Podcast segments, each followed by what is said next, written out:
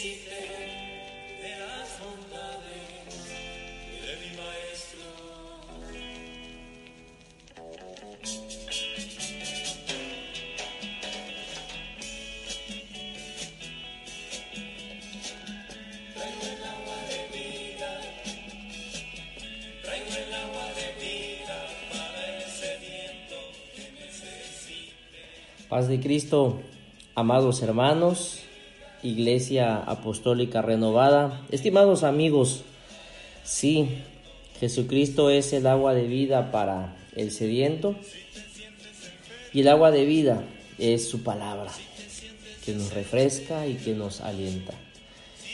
Quiero reflexionar con ustedes en la palabra de Dios acerca de la victoria sobre los ataques y la oposición espiritual y material.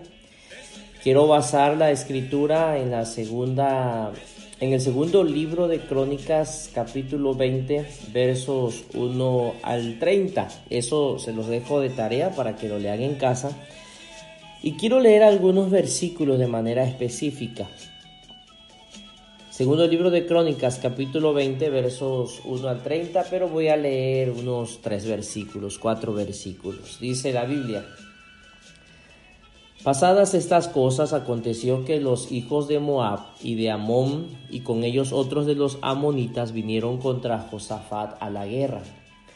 Y acudieron algunos y dieron aviso a Josafat diciendo, contra ti viene una gran multitud del otro lado del mar y de Siria y aquí están en Asesón Tamar, que es en Gadi.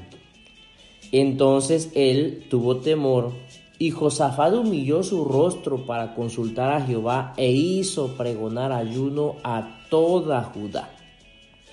Y dijo, Jehová Dios de nuestros padres, ¿no eres tú en los cielos y tienes dominio sobre todos los reinos de las naciones? No está en tu mano tal fuerza y poder que no hay quien te resista.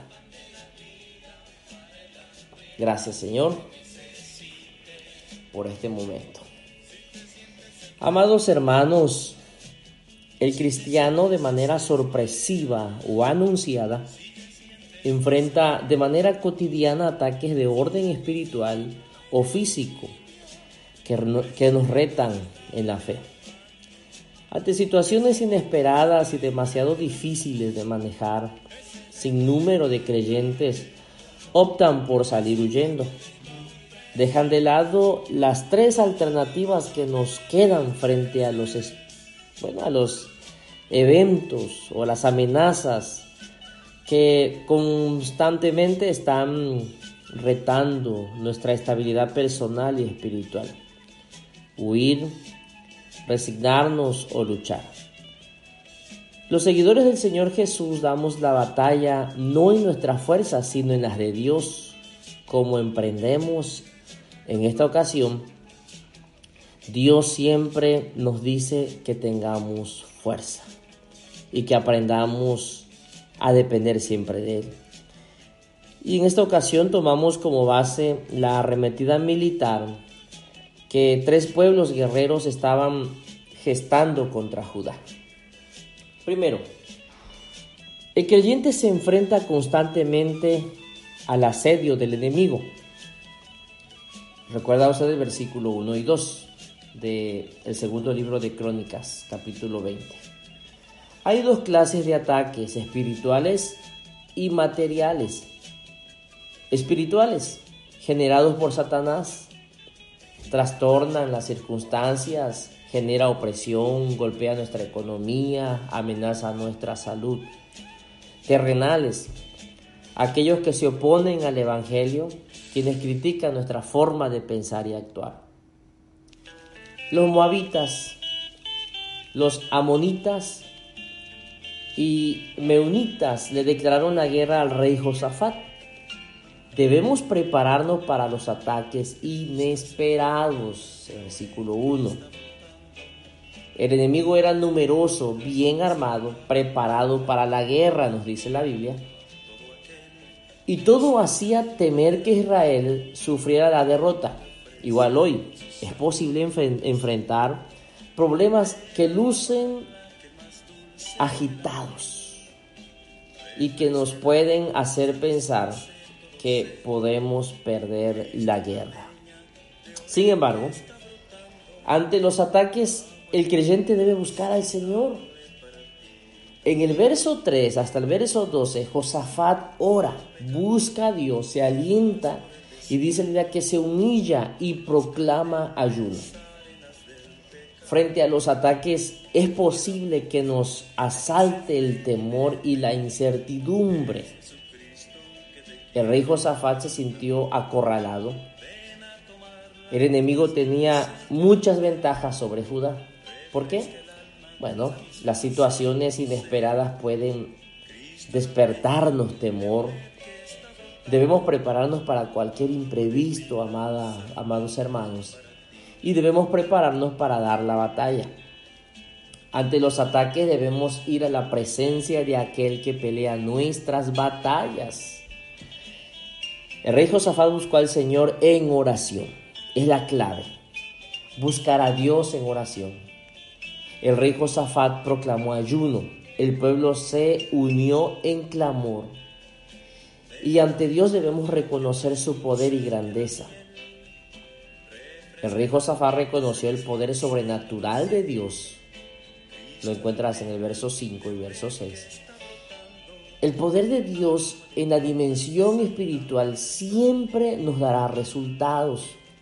El poder de Dios en la dimensión física o material siempre estará presente porque el poder de Dios es ilimitado. El rey Josafat reconoció que en el pasado Dios había obrado a favor de Israel. El rey Josafat recordó a Dios que si el pueblo va a su presencia en medio de las crisis, entonces podemos saber que Dios oye las oraciones, pero no tan solo las oye, Dios responde a las oraciones.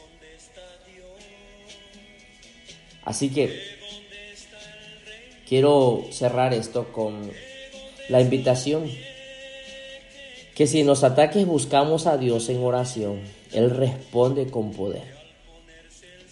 Ante los ataques, Dios manda. ¿Qué cosa manda Dios? Que no tengamos temor. En el verso 15, escuche lo que dice la escritura. Y dijo, oíd Judá todo y vosotros moradores de Jerusalén, y tú, rey Josafat, Jehová, os dice así, no temáis ni os amedrentéis delante de esta multitud tan grande, porque no es vuestra la guerra, sino de Dios. No es vuestra la guerra, es de Dios. No miremos la dimensión de los problemas, sino debemos confiar en Dios. Confiemos en Dios. Amigo, Amados en Cristo, confiemos en Dios. Dejemos que sea Dios quien pelee nuestras batallas, no te caigas en fe. Dios sigue obrando, Dios sigue sanando, Dios sigue actuando, pero lo más importante el día de hoy por el cual Jesús vino es que Él sigue salvando. El pueblo de Judá y nosotros hoy debemos creer en las promesas de Dios. Cree en las promesas de Dios. Nuestro Dios es fiel, es verdadero, es el único y sabio Dios. El secreto para obtener la victoria ante los ataques es confiar en Dios. Confiar en Dios implica renunciar a la lucha y nuestras fuerzas. Ya no sigas luchando con tus propias fuerzas. Dobla tus rodillas si lo has dejado de hacer. La oración es la clave. Ante toda circunstancia, la clave es la oración. Confiemos en Dios porque esto implica renunciar a confiar en nosotros mismos, en el hombre. Si confiamos en Dios en medio de los ataques, debemos alabar antes que angustiarnos. Cuando Dios responde con poder a nuestras oraciones, debemos expresarle gratitud. Amados, si estás atravesando por situaciones difíciles, que considera son superiores a sus fuerzas. Es hora de volver la mirada a Dios. En Jesús logramos la fortaleza para vencer Él nos guía para dar los pasos apropiados en cada circunstancia.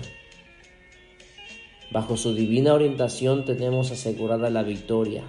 Pregúntese en este momento, ¿cuál es su reacción ante los ataques? ¿Confía en sus fuerzas? ¿En las de alguien cercano que pueda ayudarle? ¿O confía en Dios? Tome una decisión, apóyese en el único y sabio Dios, en Jesucristo. Podrá haber cambios significativos en su existencia. Permítamele orar por usted y pedirle a Dios que le dé fe, fortaleza y que usted aprenda a buscarlo en oración. Padre, en el nombre de Jesús, en este momento te doy gracias porque me escucha. Yo sé, Padre, que posiblemente esté pasando crisis o si está en una situación de alegría. Gracias, Señor pero estamos obteniendo claves de cómo vencer en medio de la crisis, en medio de la amenaza, en medio de los problemas. Queremos humillarnos ante ti, Señor, en oración. Aferrarnos a ti porque tú respondes, porque tú nos oyes, porque la lucha, Señor, no es nuestra, sino tuya. El enemigo quiere atacar, el enemigo viene a destruir, el enemigo viene, Señor, a acabarnos porque Él es el enemigo de nuestras almas. Pero tú nos has dado fortaleza, nos has dado bendición, nos has dado la garantía de permanecer en ti. Aquel hermano que se encuentre desanimado en el nombre de Jesús, te invito por el poder de Dios que te levantes, que camines una milla más en Cristo hasta llegar a la meta.